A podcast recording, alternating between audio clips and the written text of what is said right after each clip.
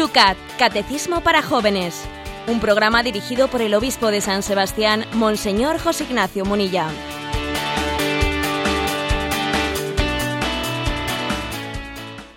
Buenos días, querida familia del Yucat. Comenzamos una semana más este espacio de radio que lo encomendamos a la Virgen nuestra Madre en este mes de mayo. Un espacio diario que con la ayuda del obispo de San Sebastián quiere desgranar los puntos de ese catecismo para los jóvenes del Yucat. Empezamos en una semana, después de un fin de semana lluvioso, se nos promete bueno para el día de hoy. Buenos y frescos días. 9 grados a estas horas en San Sebastián.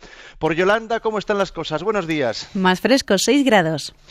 Y nosotros, pues bueno, siguiendo las directrices del Santo Padre, nos hemos puesto las sandalias, nos cogemos la mochila y Pentecostés nos ha enviado, nos ha sacado a la periferia, como le gusta decir al Papa Francisco.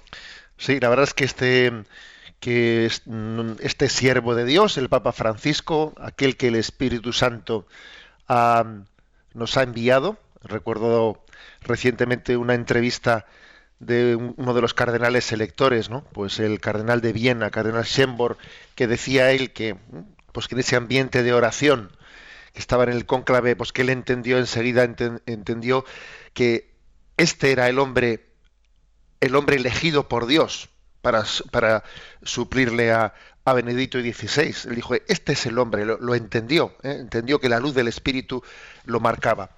Bien, pues yo creo que él está caracterizando ¿eh? la Iglesia, cada papa da sus toques, ¿eh? sus toques de carisma a, este, a esta Iglesia de Dios, a esta barca de Pedro, para que en continuidad con los papas anteriores, en continuidad tenga también pues eh, una luz especial del carisma del Espíritu Santo. Y creo que se está caracterizando el Papa Francisco por ponernos en camino, por ponernos en movimiento. Por ejemplo, él ha acuñado ese término de las periferias. Vayamos a las periferias, no nos quedemos encerrados. Y me quiero quedar especialmente con este mensaje que el Papa pues, ha difundido en Pentecostés. Prefiero una iglesia accidentada por salir que enferma por encerrarse. Es una, una expresión verdaderamente llena de la luz del Espíritu, carismática donde las haya, que nos debe de hacer reflexionar mucho. Es una frase de envío, ¿no? Sabiendo, siendo consciente de, los riesgos que tiene el envío. ¿eh? Repito la frase. Prefiero una iglesia accidentada por salir que enferma por encerrarse es la palabra que el Papa nos ha dejado este fin de semana, la cual la recibimos con gozo, la recibimos pues como una auténtica misión, la cual también en este espacio de radio la queremos llevar adelante. A ti que nos escuchas cada mañana, que hoy fortuitamente estás en nuestra sintonía, te invitamos a, a que te quedes con nosotros, porque empieza en estos momentos el...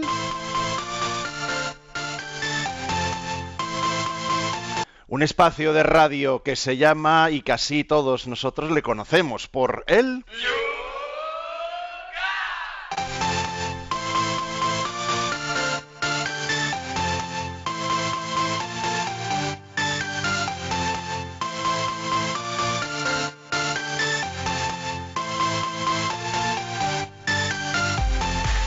Comenzamos el programa de hoy mirada retrospectiva y además un poco más grande de lo habitual.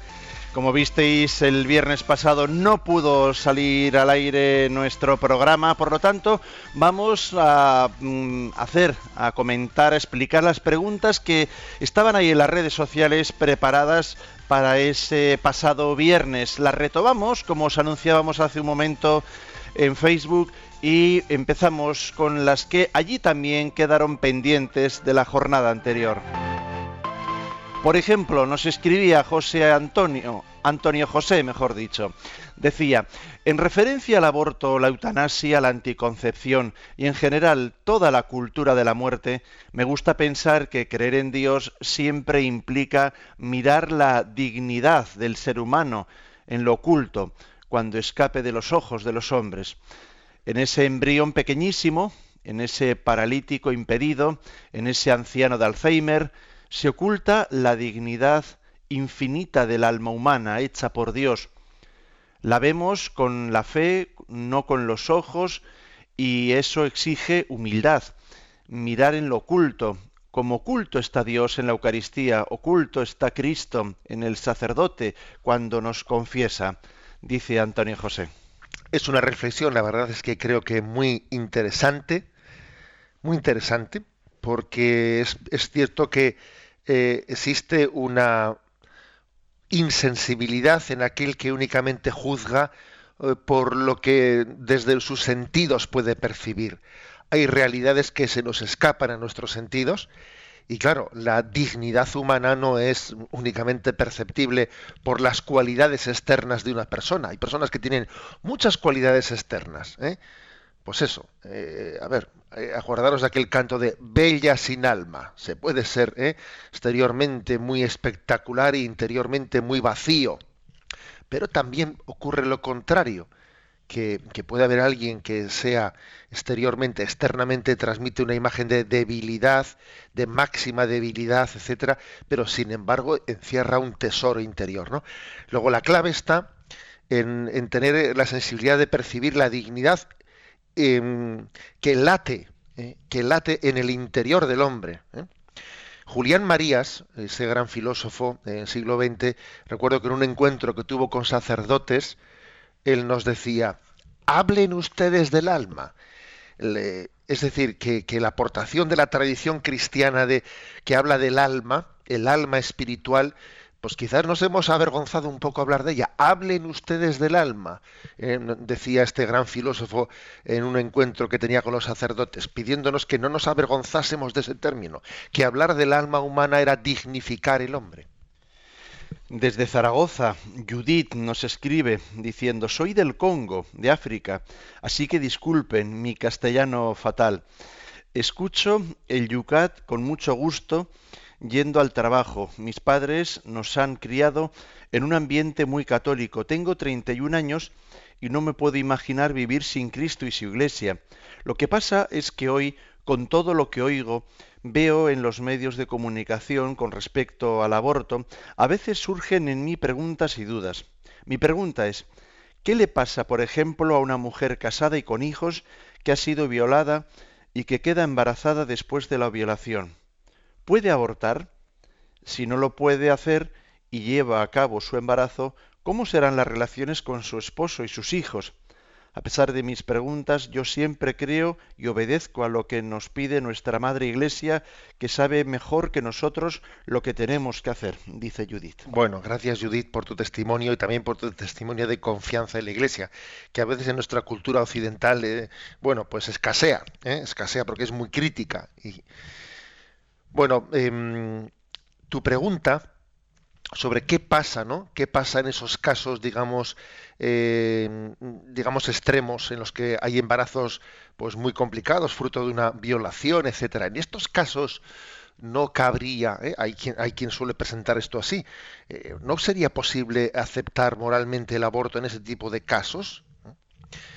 Eh, es más, generalmente cuando el aborto se suele introducir, la bandera del aborto se introduce en una sociedad, siempre suele recurrir a casos así, digamos, extremos.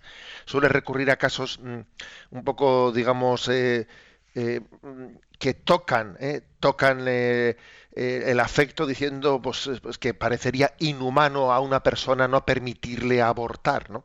Se recurre a casos, a casos extremos para que una vez introducido el aborto, eh, ya se, haga, se termine reivindicando que es un derecho y ya cada uno hace con su cuerpo lo que le dé la gana. Bien, pero por eso, aunque existe también una manipulación de la afectividad desde el caso extremo, etcétera, también es verdad que hay que darle una respuesta objetiva al caso extremo. Y yo creo que no hay que dejarse engañar por Satanás, que tiene la, capacidad a veces que desde lo afectivo eh, está como oscureciendo la razón por ejemplo, el caso de una violación, de un embarazo por violación, que ciertamente suele ser muy extraño, repito, muy extraño, porque la propia naturaleza ¿eh? pues hace que en un caso de violación la, la, concepción sea difícil, pero claro, puede, puede ocurrir, aunque sea difícil. En un caso como ese, hay que decir que desde luego lo que no, lo que no a nadie se le ocurriría Eh, nadie, nadie sería capaz hoy en día de justificar que un violador reciba la pena de muerte. Sí, se podrá gritar en la calle un día, pero no habría sistema jurídico, no había, no habrían, vamos, hoy en día una legislación en Occidente que condene a muerte a un violador. Y vamos a condenar a muerte al fruto de la violación. Eso no es una contradicción. Que no nos atrevamos a ponerle esa pena al que ha violado y se la vayamos a poner al más inocente, que es el fruto de la violación. Bien, ¿qué quiero decir con esto? Quiero decir que la solución no puede ser que pague el pato el más inocente. En un caso como estos, en ese tipo de casos, sería comprensible, sería comprensible que eh, una, pues una mujer, un matrimonio, se vea con la sensibilidad tan herida que no no tenga la capacidad de llevar, eh, de, de, de, acoger como, como hijo al fruto de esa violación puede ocurrir porque la sensibilidad ha quedado muy herida y entonces dar el fruto en adopción, dar el hijo en adopción pudiera ser la solución más prudente, pudiera serlo, no digo que lo sea siempre, pudiera serlo. Por lo tanto, creo que hay que dignificar la adopción, la adopción para los casos delicados, extremos en los que la sensibilidad herida pues eh, puede dificultar mucho o desaconsejar que un hijo, que, ese hijo mm, que de hecho está, que no es que pueda venir, que es que de hecho ya está, que yo no estoy discerniendo si voy a tenerlo o no tenerlo, es que ya lo tengo. Es que ya no, es que claro, el, la, la equivocación del debate del aborto es, ¿lo voy a tener o no lo voy a tener? No, no, perdón, ya lo tienes. Es que ya lo tienes. Ahora la duda es, a ver, ¿me lo voy a quedar yo para siempre o lo daré en adopción? ¿Eh? Creo que esta es la manera de abordar ese tipo de casos difíciles.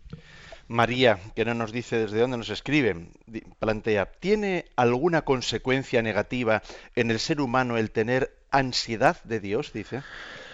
Bueno, me parece un poco la pregunta eh, claro que uno, uno quisiera eh, hacer más preguntas para poder responder a esta pregunta, ¿eh? porque claro, no, no, termino de entender desde dónde está hecha. ¿no? ¿Tiene alguna consecuencia negativa en el ser humano el tener ansiedad de Dios? Vamos a ver, el hombre está llamado a tener hambre y sed de Dios. Hambre y sed de Dios. Como busca la cierva corrientes de agua viva, así mi alma te busca a ti, Dios mío. Tiene sed de Dios, del Dios vivo, ¿cuándo entraré a ver el rostro de Dios?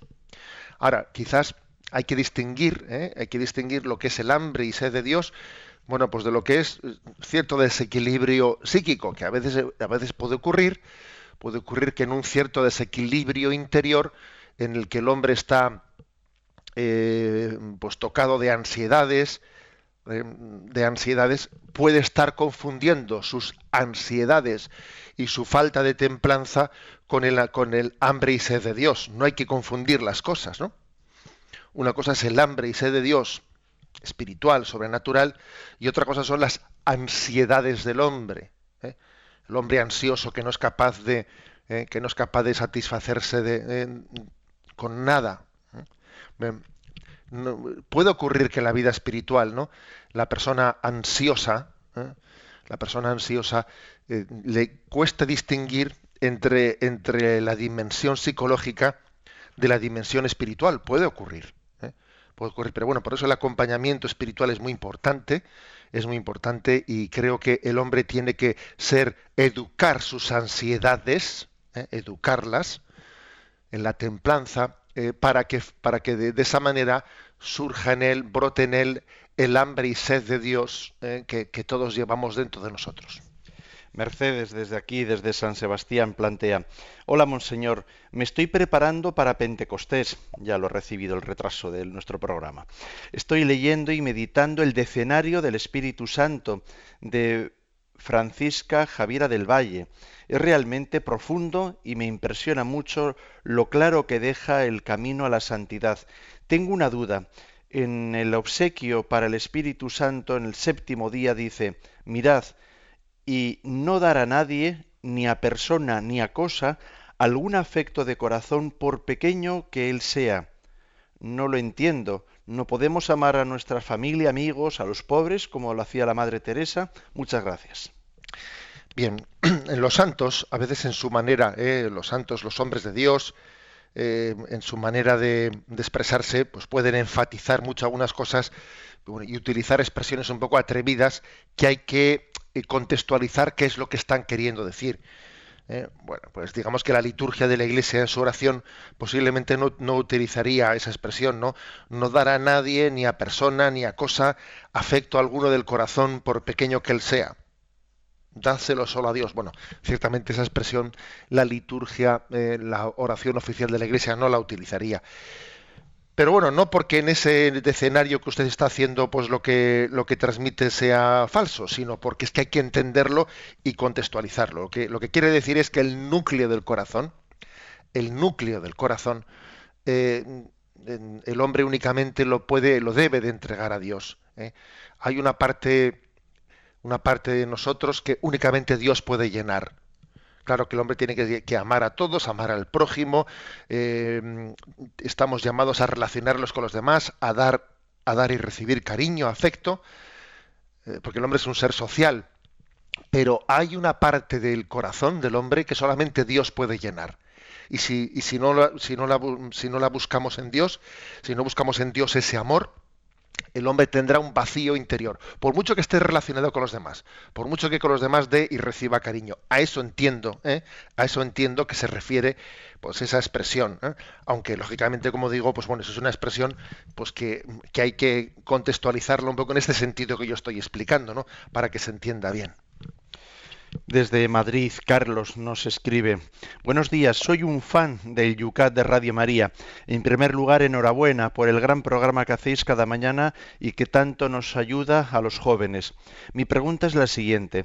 Si en un matrimonio, por las causas que sean, no pueden tener hijos y desean tenerlos, la única opción sería la adopción. ¿Habría algún problema moral en que la mujer se le implantara un embrión en el hipotético caso de que para obtener ese embrión no se haya tenido que desechar ningún otro, no habría eh, no podría considerarse esto también como una adopción, ya que el embrión también tiene una vida. Muchas gracias, nos dice Carlos. Bien, podría existir una maternidad em, por adopción con la implantación de embriones. ¿Mm? La respuesta, la verdad es que ese es un tema que la Iglesia se lo ha planteado. Y la respuesta es que no.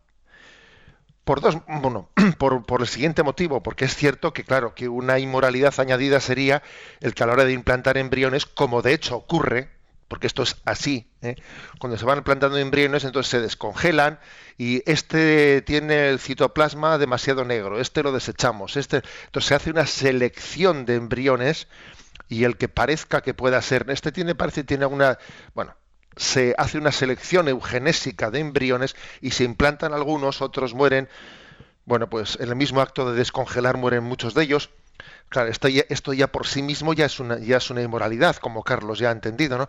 Pero es que además hay otro asunto, otro, otra razón moral más, y es que Dios ha querido que eh, el acto sexual, la expresión del amor, del amor humano, sea el lugar digno en el que el hombre humano sea concebido.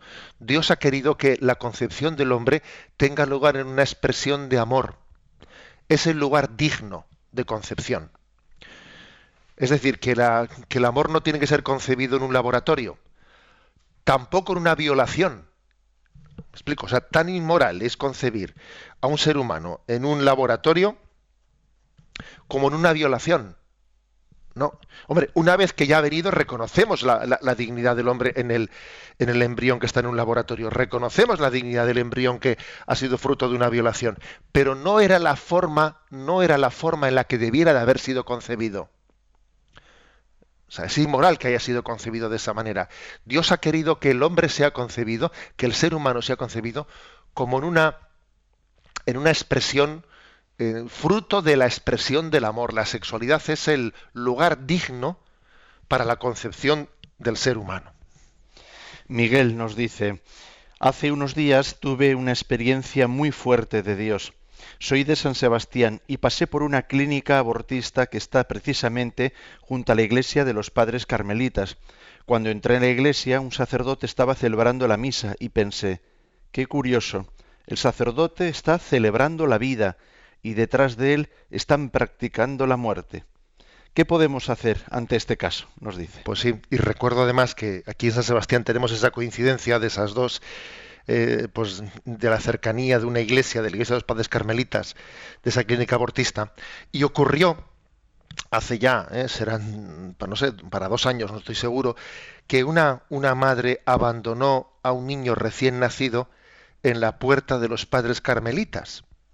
Una, pues una chica joven que, había tenido el, embarazo como oculto y, perdiendo un poco pues, pues, pues la, capacidad de discernimiento, tuvo el, parto y abandonó el niño recién nacido en la puerta de los padres carmelitas. Aquello saltó a los medios de comunicación y bueno, la chica fue detenida, fue detenida y entonces a mí se me ocurrió escribir un artículo en el diario Vasco pasados unos días y el artículo tenía como título ¿Se equivocó de puerta?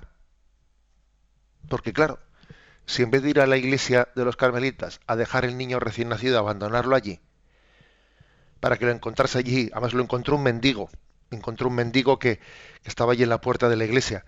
Si en vez de haber ido allí hubiese ido a la otra puerta, la de la clínica abortista, y hubiese abortado, no hubiese tenido ningún problema. Pero claro, como ha ido a la otra puerta y ha dejado el niño vivo, para que alguien lo encontrase, entonces resulta que se enfrenta a, eh, pues a la justicia y tiene que ingresar en prisión. Y entonces a mí se me ocurrió un poco provocativamente hablando, ¿no? escribir un artículo, ¿se equivocó de puerta? Y bueno, y recuerdo que aquel artículo levantó ampollas y bueno, y allí tuve eh, contestaciones que yo, bueno, pues dije, pues yo ya no contesto más. Yo he dicho lo que tenía que decir y punto, ¿no? Pero qué sociedad tan hipócrita eh, qué cultura tan, tan enrevesada. Por eso, bueno, pues este correo de Miguel me ha hecho recordar ¿no? lo acontecido aquí hace dos años en San Sebastián, que sigue vivo, ¿eh? sigue vivo. Todavía aquella mujer no ha pagado ante la justicia la pena, la pena que se le impuso.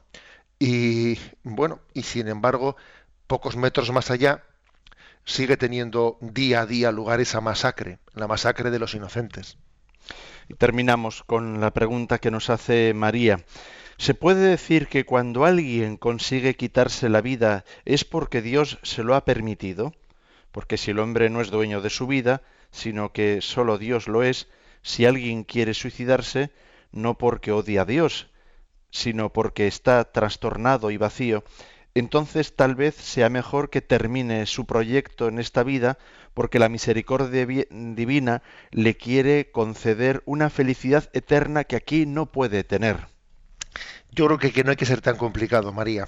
Eh, yo creo que hay que, hay que pensar eh, de una manera más sencilla.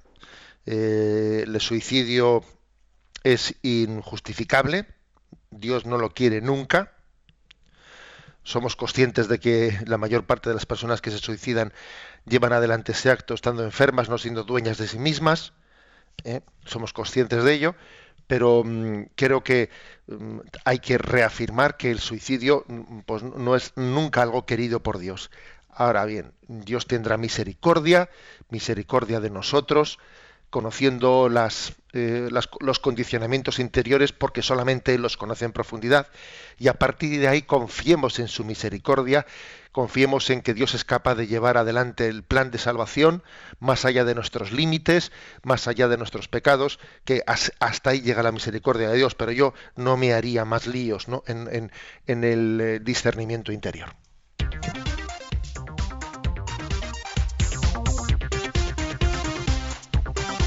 Son las 8 y 24 minutos, 7 y 24 minutos en las Islas Canarias. Estamos en el Yucat, en Radio María. Vamos con la primera pregunta para el, este lunes que quedaba ahí desde el viernes en las redes sociales. Es la 389. ¿Por qué es pecado tomar drogas? Bueno, Vamos a ver, pues la respuesta es, el consumo de drogas es pecado porque es un acto de autodestrucción y por ello un atentado contra la vida que Dios nos ha dado por amor. Toda adicción de una persona a drogas legales, alcohol, medicamentos, tabacos y en mayor medida drogas ilegales es cambiar la libertad, es cambiar libertad por esclavitud. perjudica la salud y a la vida del afectado y también causa graves daños al prójimo. Todo intento de perderse u olvidarse de sí mismo en éxtasis, a lo que puede añadirse excesos en la comida y en la bebida, la sexualidad desordenada o ir a lo loco con el coche es una pérdida de la dignidad y la libertad humanas. Y por ello, un pecado contra Dios. Hay que diferenciar de esto el uso razonable, consciente y moderado de estimulantes. Bueno, como veis, el Yucat es bien práctico y nos, nos insiste en que las drogas, sean legales o ilegales, ojo, ¿eh? o sea que también pueden existir eh, drogas legales, como, como, es, el alcohol, claramente, ¿no? O la utilización de medicamentos como drogas, eh, no de una manera terapéutica, sino como drogas, pues es contraria a la dignidad humana. ¿Por qué? Pues porque en el fondo detrás de las drogas hay una especie de negación, negación de la capacidad que Dios nos ha dado, de, ¿sí? de los recursos que Dios nos ha dado para la felicidad. Drogarse es como decirle a Dios, no estoy contento en cómo me has hecho, no estoy satisfecho, no me acepto a mí mismo, no soy feliz. Y entonces, como no soy feliz, me tengo que poner contento, me tengo que poner feliz. Pero no es lo mismo ser, ser alegre que ponerse alegre, no es lo mismo. Y recurrir a la droga es, en el fondo, como es como rechazar el don de la creación. Es como rechazarlo y tener que decir, no me gusto, ¿no? No, soy capaz de, de, mm, de aceptar mi vida, de vivir en paz y en equilibrio con ella, tengo que huir de ella, tengo que escaparme de ella, eh, necesito colocarme para ser feliz. ¿no? Además también al mismo tiempo es autodestructivo, porque sabemos que las drogas, eh, que las drogas hacen daño a la propia salud. Imaginémonos que se pudiese buscar una droga que no hiciese ningún tipo de daño a la, eh, daño a la salud. ¿Sería inmoral? También sería inmoral, pues porque por el primer argumento que he dicho, porque es que es pretender ser feliz huyendo, huyendo de la vida. Y es que tenemos que ser felices, pues abrazando la vida y utilizando nuestra razón, nuestra voluntad, ¿no? Pues para entregarnos en la transformación del mundo, ¿no? Eh, esta es la primera, la primera clave. Digamos que tuve ocasión hace unos años de escribir una carta, una carta pastoral, así un poco con título provocativo, que algunos recordaréis, lo de manda el porro a la porra, y en aquella carta, escrita así muy sencillamente, dirigida a los jóvenes, pues una cosa que quise subrayar es que la droga de nuestros días no es la droga de la curiosidad, porque es verdad que hubo un tiempo en el que bueno, pues vinieron nuevas formas de drogas y pudo haber una, un tanto por ciento de jóvenes grande que por desinformación, por curiosidad, pudo caer en la droga un poco inconscientemente, ¿no? También es verdad que vino más tarde un, tipo de droga que fue la droga de la rebeldía, eh, pues unos años los, después de esos años 70, 80, que hubo una droga que, no sé, que estaba también unida a un proceso cultural de contestación pero desde luego no creo que sea esa el caso de nuestros días. ¿eh? En nuestros días no estamos ni ante la droga de la curiosidad, que ya estamos muy informados, informadísimos, ¿eh? ni estamos ante la droga de la rebeldía, ¿eh? ni mucho menos hoy en día fumarse un porro no es ser rebelde, más bien ser rebelde es lo contrario, ser astemio. Estamos ante la droga de la falta de sentido en nuestros días de la falta de sentido por falta de ideales firmes y trascendentes, eh, que es por defecto de ideales, por defecto de auténticos retos e ilusiones por las que se impone la droga, ¿no? Esta es la cuestión clave, ¿no? ¿Cómo entender la, la, vida si, si, no tiene un sentido? Eh? Eh, la clave, la clave del sentido es la mayor, es, es la clave importante, la, la principal. La mayor pobreza es la carencia de sentido. Y entonces una vez que hay una carencia de sentido, las drogas se imponen por defecto, por defecto de sentido. Entonces nos agarramos a lo que sea. Cuando el hombre no tiene eh, claramente un, norte, entonces busca tubos de escape. ¿eh? Tubos de escape. Por lo tanto, en resumen, eh, nos tenemos que, que examinar en profundidad en nuestra relación con el alcohol, en nuestra relación con cualquier otro tipo de sustancia, de drogas, legales o ilegales, porque, porque fácilmente descubrimos que a falta de madurez, ¿eh? a falta de madurez, a falta de una auténtica felicidad nos, en, nuestros, en nuestros días, eh, podemos estarnos, estamos recurriendo a determinadas sustancias, a determinados aparatitos que también a veces existen en eh, otro tipo de drogas tecnológicas, etcétera, que están siendo tubos de escape en los que estemos proyectando nuestra ansiedad, eh, nuestra ansiedad, en vez de ser el hombre dueño de la creación, puede estar siendo esclavo, esclavo de ella y, y ahí perder su dignidad pasar de ser dueño de la creación a ser esclavo de ella, por no haber puesto a Dios en el centro, en el centro de su corazón.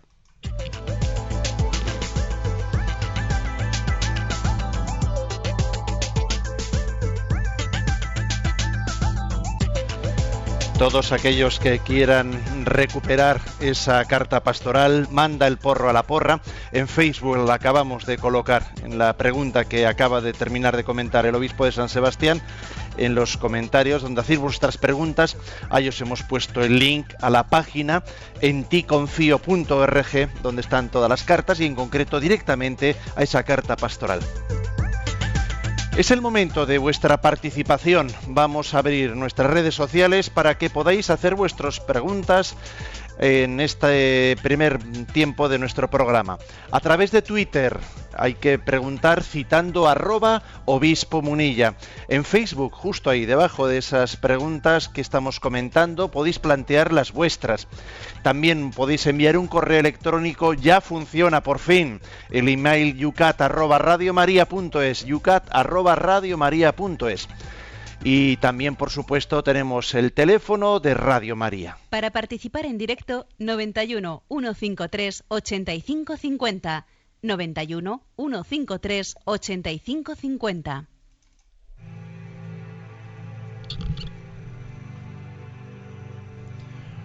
Momento de música y volvemos con vuestras preguntas.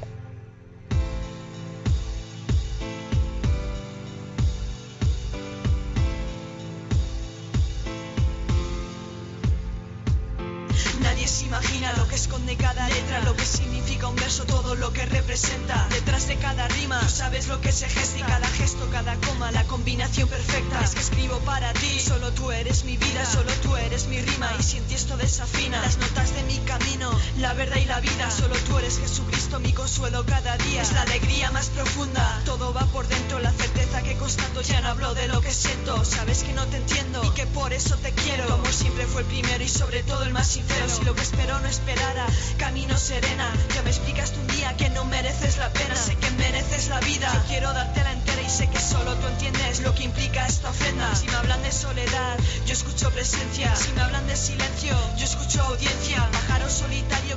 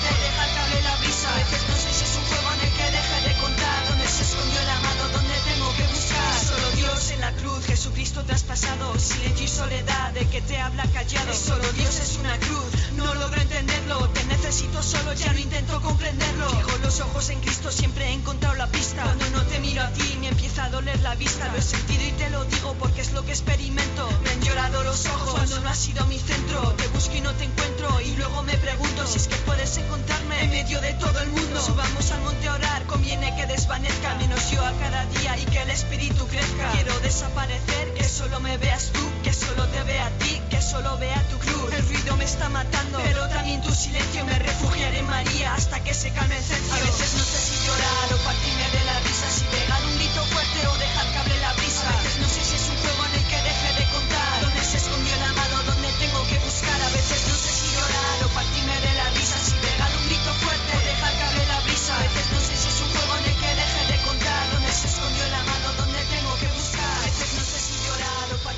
Estamos en Radio María, esto es el Yucat. Estamos con el tiempo de nuestros oyentes. José Ignacio nos llega desde Valladolid un correo electrónico de Javier. Nos dice así, buenos días, monseñor. Al final de su comentario de la explicación del punto 387 del Yucat sobre la prohibición de causar daños al propio cuerpo, me ha venido a la mente un recuerdo de una persona conocida que se sometió hace unos años a una intervención de cambio de sexo. En un momento este hecho me pareció bochornoso e incomprensible desde una perspectiva puramente humana, máxime cuando atrás quedaban una vida de una familia, dos hijos, y ahora, después de conocer la doctrina católica en esta materia, solo lo puedo entender como resultado de algún tipo de demencia o de trastorno personal inducido o de eh, influencias de las ideologías modernas, como la ideología de género, etcétera. Personalmente interpreto que este tipo de ideologías están en clara contradicción con la doctrina de la Iglesia. ¿Estoy en lo cierto? ¿Existe algún tipo de condena explícita de estas ideologías que tanto daño causan en nuestras sociedades modernas? Bueno, hay que decir que la Conferencia Episcopal Española recientemente publicó un documento sobre la ideología de género, que quizás sea eh, el desarrollo magisterial más grande que se ha dado, eh, la reflexión más explícita, más desarrollada sobre este tema. Eh, yo creo que la reflexión del oyente pues es, es acertada, ¿no? Está, está, está bien encauzada. Eh, mm, los, los famosos trans, la famosa transexualidad se pretende justificar diciendo que existe una disfunción entre la naturaleza y la psicología. Alguien tiene un cuerpo de mujer, pero tiene una psicología de hombre, o alguien tiene un cuerpo de, eh, de hombre, pero una psicología de mujer, etcétera, ¿no? Entonces, como, como aquí lo que prima es la ideología del deseo, entonces yo tengo que ser no lo que soy, sino lo que quiero ser. Entonces me voy a operar y voy a cambiar de sexo.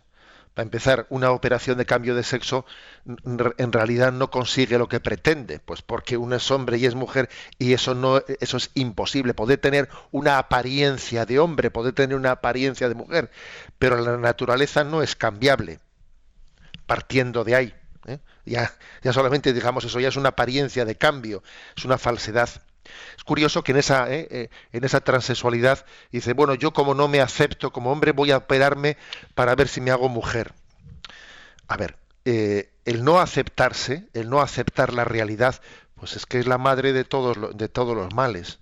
¿eh? La madre de todos los males.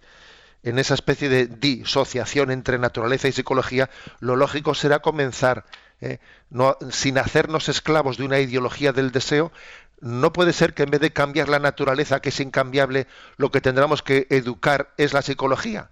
La psicología es lo que tiene que ser educable, no la naturaleza, que la naturaleza en sí misma es incambiable.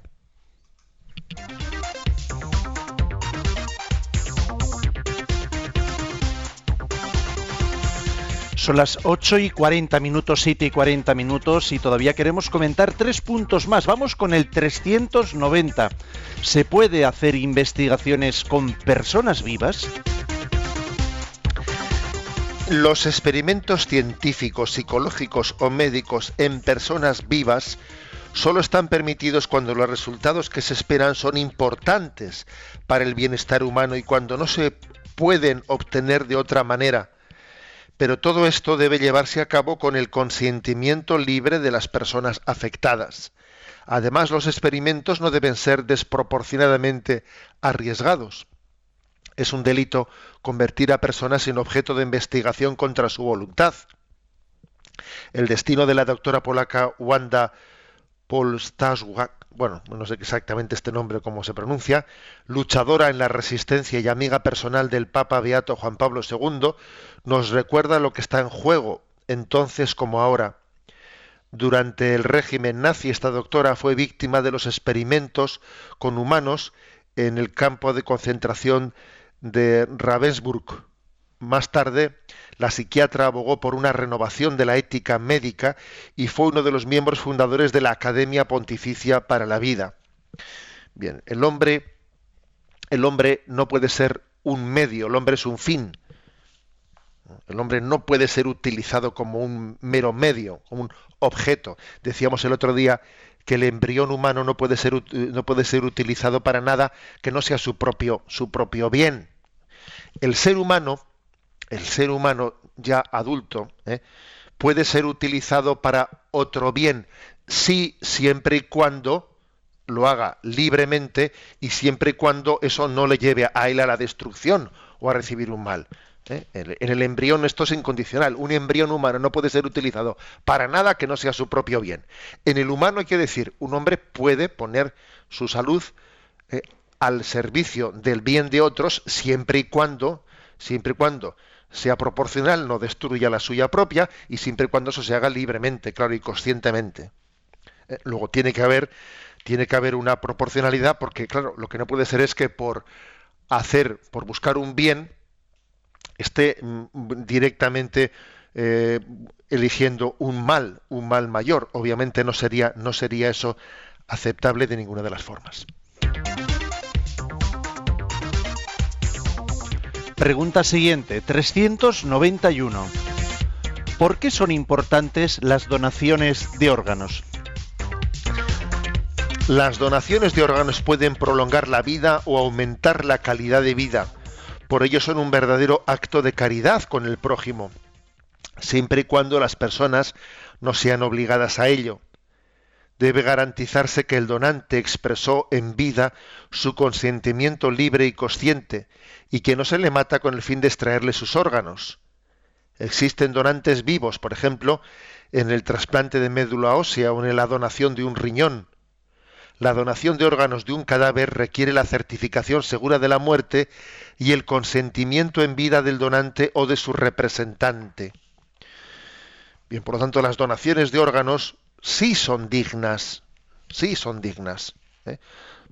Por ejemplo, cuando alguien dona un riñón a otra persona, ayer me contaron un caso concreto, ¿no? De un seminario en España en el que pues unos seminaristas le han ofrecido pues a, un compañero seminarista que no tiene que no le funcionan los riñones que está en la diálisis ha habido varios seminaristas de su ¿eh? pues de su seminario que se han ofrecido a hacerse las pruebas de compatibilidad para ver si pueden ser donantes no bueno pues la verdad es que me que es entrañable, que, pues que por ejemplo eso ya, eso ya ha ocurrido y, que ocurran casos como estos, bien sea entre familiares o incluso entre no familiares. Em, bueno, pero es que si una persona dona su riñón, correrá un cierto riesgo, ¿no? Siempre será mejor tener dos riñones que uno, ¿no? Ya, de acuerdo, pero es que hay una, aunque uno corra un cierto riesgo, un cierto riesgo, a la otra persona se le va a hacer un bien, un bien muy grande. ¿Eh? Por lo tanto, hay una proporcionalidad para poder correr un cierto riesgo. ¿eh? Si el riesgo que se va a correr eh, pues, es excesivo, pues igual hay que decir que no, que no es proporcional, pero mm, hoy en día por ejemplo, uno dice, sí, yo puedo vivir con un solo riñón y por lo tanto puede ser proporcional eh, el que yo le done el riñón, un riñón a una persona que no lo tiene. O sea que la donación de órganos es posible y también hay que decir que nos debiéramos de educar para que eh, debiéramos de educarnos porque igual que la donación de la sangre es un acto generoso, un acto generoso de compartir eh, también el, el don de la vida, con otras personas también el que nos hagamos donantes de órganos y que conste nuestra voluntad de donar órganos por si acaso morimos en, en, accidentes o en situaciones en las que nuestros órganos puedan ser dados a los demás, pues creo que también es perfectamente congruente con la sensibilidad cristiana. Por supuesto que ciertas preguntas que algunos hacen, oiga, y esto no puede ser un problema de cara a la resurrección final. Eh, no, no, no hagamos una, una visión tan fisicista, tan, es verdad que el Señor resucitará nuestros cuerpos, ¿no?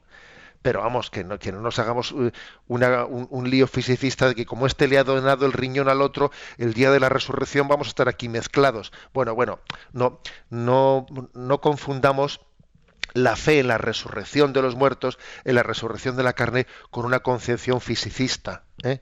que no es una concepción cristiana, no, no, no, no nace. Por lo tanto, eh, entendamos ¿no? que en la donación de órganos, bien sea en vida después de la muerte, existe, pues, existe una inspiración también de, de dar la vida, de compartir nuestra vida, compartir lo que somos, perfectamente congruente con el Evangelio, siempre y cuando, aquí lo dice el Yucat, pues se, hable del el respeto a la libertad de la persona en su decisión libre y voluntaria.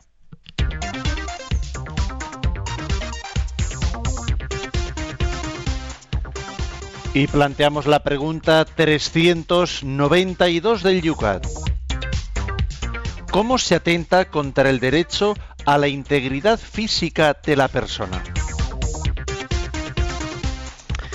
Se atenta contra este derecho mediante el uso de la violencia, el secuestro y la toma de rehenes, el terrorismo, la tortura, la violación, la esterilización por la fuerza, así como la amputación y la mutilación, estos atentados fundamentales contra la justicia, la caridad y la dignidad humana tampoco están justificados cuando están respaldados por la autoridad del Estado. Con la conciencia de la culpa histórica también de los cristianos, la Iglesia lucha actualmente contra todo empleo de la violencia corporal y, psíquica y especialmente contra la tortura. Bueno, hay como distintas formas, ¿no? de de, poder faltar, de poder pecar contra la integridad física de la persona. En primer lugar, aquí hace una referencia diciendo que tenemos que reconocer, pues que bueno, pues que ha habido momentos, momentos de la historia en los que eh, muchos miembros de la Iglesia hemos podido también, pues, eh, eh, hacernos cómplices de la cultura del momento y no haber tenido la suficiente santidad como para distanciarnos distanciarnos de los usos eh, los usos digamos inmorales de atentado contra la integridad. Pues por ejemplo pues, yo qué sé pues en, un tiempo si estuvo si estaba bien visto socialmente pues el torturar el torturar pues bueno pues eh, muchos tribunales de la iglesia también eh, aceptaron, ¿eh? porque claro, ojo una cosa, cuando hoy por ejemplo se habla del tema de la Inquisición, jo, la Inquisición, en tiempos de la Inquisición la Iglesia torturaba, no, perdón, en aquel tiempo, en aquel tiempo la tortura era el pan nuestro de cada día, ¿eh? y entonces también en la Iglesia se cometió la falta de libertad, ¿eh? o sea, la falta de libertad evangélica de acoger como bueno lo que en la sociedad eh, se daba absolutamente como, como aceptado por todo el mundo, que era la tortura. De hecho, en los tribunales civiles se torturaba muchísimo más que en los tribunales eclesiásticos. Y con esto no estoy ni mucho menos justificando lo que, lo que ocurría en los tribunales eclesiásticos, pero es que precisamente eso que decimos que han sido eh, los pecados de los miembros de la Iglesia en su historia, han, acontecido por haber asumido lo que en la sociedad se, se, asumía como bueno. O por ejemplo, en los tiempos en los que eh, en los que se daba por buena la esclavitud, se daba por buena la esclavitud. Ahora, y entonces también en, pues ocurría que en muchos eh, que en muchos hogares cristianos o casas religiosas también había esclavos, porque la sociedad aceptaba la esclavitud como algo algo mm, socialmente aceptado que por mucho que la sociedad lo aceptase en sí mismo era inmoral. ¿eh? O sea, quiere decir que eh, esos pecados que históricamente han cometido los miembros de la Iglesia, precisamente hoy en día cuando se les critica, nos estamos olvidando de que esos pecados ocurrieron y nos tenemos que arrepentir de ellos por haber aceptado como bueno lo que entonces era políticamente correcto. Entonces era políticamente correcta la esclavitud, pues nosotros nos faltó la libertad evangélica para decir, aunque en toda la sociedad esto se acepte, yo no puedo aceptarlo. Si entonces, por ejemplo, en la Edad Media, pues era lo políticamente correcto la tortura, porque era, era mm, mm, eh, el procedimiento normal ¿eh? de cualquier, eh, de, para extraer la verdad de, cualquier autoridad. Nosotros deberíamos de haber dicho, pues nosotros no lo aceptamos, etcétera, etcétera.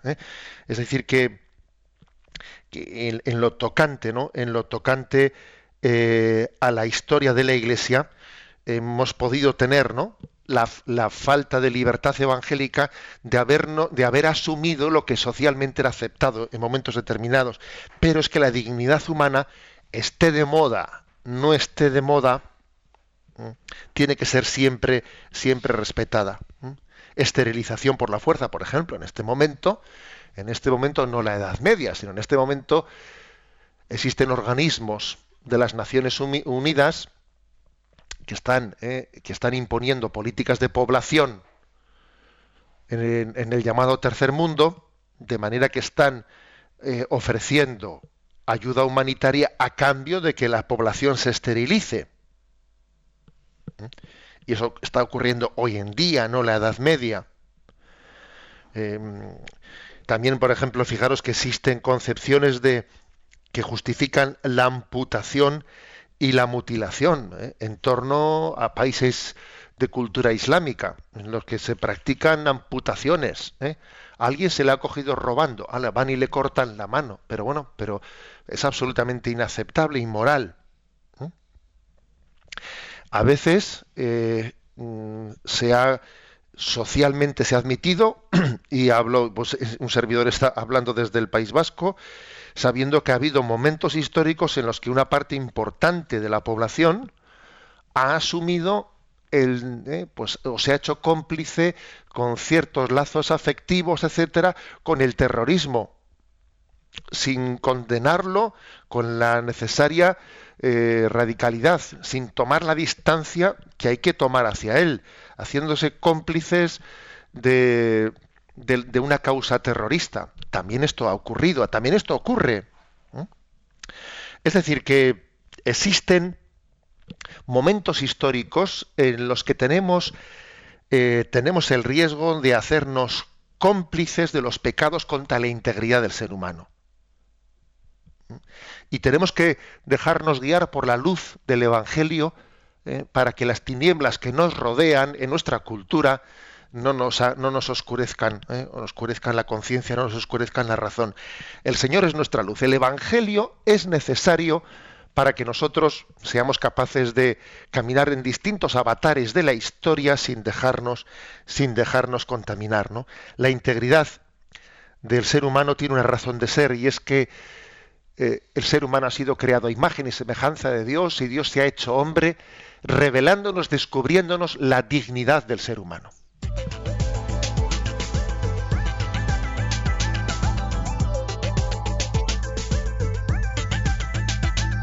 Es el momento para nuestros oyentes, vuestra participación a través de los canales habituales. Twitter, citando arroba obispo munilla, en, el Facebook, en las tres preguntas que acabamos de plantear, o a través del correo electrónico yucat arroba radiomaria.es. Vamos a comenzar atendiendo el teléfono que teníamos a Yolanda, tenía una llamada pendiente en nuestro descanso anterior. Adelante, Yolanda. Buenos días. Buenos días. Nos ha llamado Jimena de Alicante y bueno, su hija se suicidó desde ese momento. Ella vive en un verdadero tormento, no le encuentra sentido a nada, eh, tiene un sentimiento de culpabilidad por no eh, ver que su hija se quería suicidar, no encuentra consuelo y no entiende por qué Dios permite todo esto. Es eh, pide unas palabras, eh, Jimena. Bueno, yo creo que una de las cruces más duras de las que yo he sido testigo como sacerdote en el acompañamiento de familias concretas, ¿no? Pues pues en esa experiencia de acompañar desde la vida de una parroquia, una de las experiencias más duras es esta, la de que un ser querido se quite la vida y entonces obviamente es que tenemos un dolor interior que no sabemos ni cómo consolarlo y además estamos un poco atormentados diciendo qué ha ocurrido, porque yo no he podido ayudarle, eh, no ha tenido la confianza igual de decirme lo que estaba sufriendo, yo podía haber hecho algo más, no he hecho todo lo que podía, ¿no? Yo comprendo que es una de las situaciones, yo lo he dicho muchas veces, así en, pues en conversaciones de amigos, que me parece que la cruz más grande, ¿no? que yo de la que he sido testigo es esta, ¿eh? de que un ser querido se quite la vida. Eh, por lo tanto, creo que mm, tenemos que tener una delicadeza muy especial de acompañamiento hacia las personas que han tenido, ¿no? Pues que han tenido estos episodios en sus familias. Y por parte de los sacerdotes no digo nada. Creo que ahí nos tenemos que prodigar muy especialmente. Y al mismo tiempo creo que hay que subrayar, eh, hay que subrayar el, el, hecho objetivo, porque seguro que también que en este caso concreto se da este hecho, Ayer, por ejemplo, me enteré de un detalle, fijaros, ¿eh? no voy a decir el nombre, pero me enteré del detalle de cómo el fundador de una congregación, el fundador de una congregación religiosa, eh, pues tuvo un momento en el que fue eh, afectado por unas fiebres, de esas fiebres que, le llevan a, delirar, y entonces fue ingresado en un hospital, y al ser ingresado en un hospital, este religioso, fundador de una orden religiosa, se tiró por la ventana eh, se tiró por la ventana y se suicidó. Y claro, la congregación religiosa, pues ¿qué, ha hecho? Pues en aquellos años en los que nos faltaba un poco la sensibilidad de, comprender, eh, digamos, los condicionamientos psicológicos, parecía que si se ha tirado por la ventana y se ha suicidado, pues entonces ya no, no sé, nos, nos avergonzamos de él y ya, ya no decimos que fue nuestro fundador, ¿no? Mm, y es curioso, o sea, hoy en día tenemos la sensibilidad suficiente para decir, a ver, este ha podido ser el fundador de una congregación religiosa, aunque y incluso puede ser canonizable, ¿por qué no?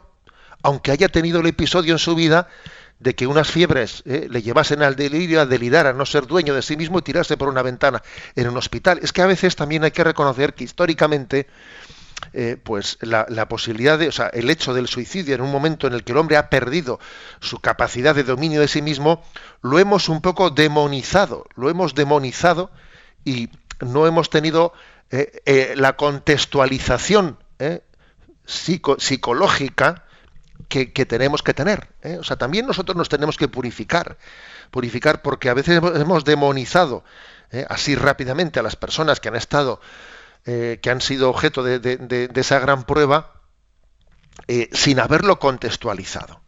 Creo que también esto es importante y, y a los seres queridos, a los seres queridos que han vivido esa experiencia, creo que tenemos que acompañarles, animarles y poner, ¿no? Y poner su, eh, su objetivo en decir que a este ser querido al que le han dicho hasta pronto, ojo, le han dicho hasta pronto, pues esperamos encontrarle en esa gloria definitiva del Padre.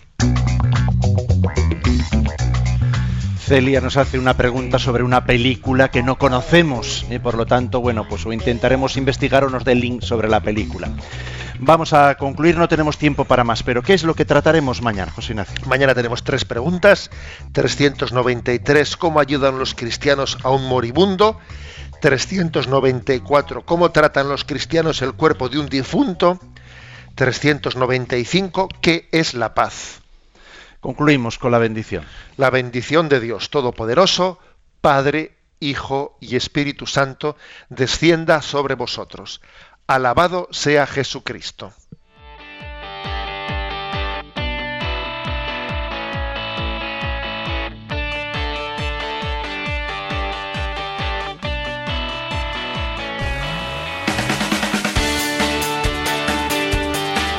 Y así finaliza en Radio María Yucat, un programa dirigido por el obispo de San Sebastián, Monseñor José Ignacio Monilla.